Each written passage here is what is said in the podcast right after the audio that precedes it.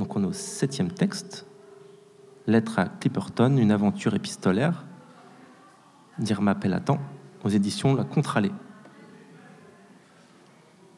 Condrieux, jeudi 15 juin 2017. Cher ami, aujourd'hui est une belle journée. Je célèbre aujourd'hui ma 30e lettre vers Clipperton. Voilà un mois que je vous écris, ouais. Mes lettres sont inégales, ça je le sais, mais j'ai tenu parole. Le flux du temps semble ne plus s'écouler en vain. Votre destination permet de rythmer la vie, chaque lettre la jalonne. Et merci pour ça. Malgré l'absence de vos réponses, cette entreprise n'est pas dénuée de bienfaits, de feedback. J'irais presque jusqu'à la qualifier de correspondance. Et le savez-vous?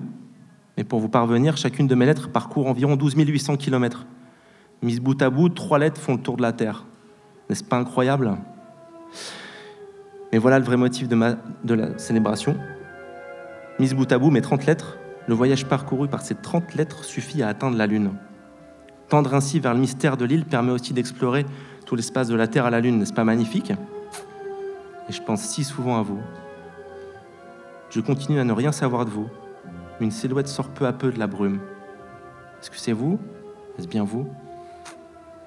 Je bascule la tête en arrière et vous envoie mon souffle, mon plus profond souffle.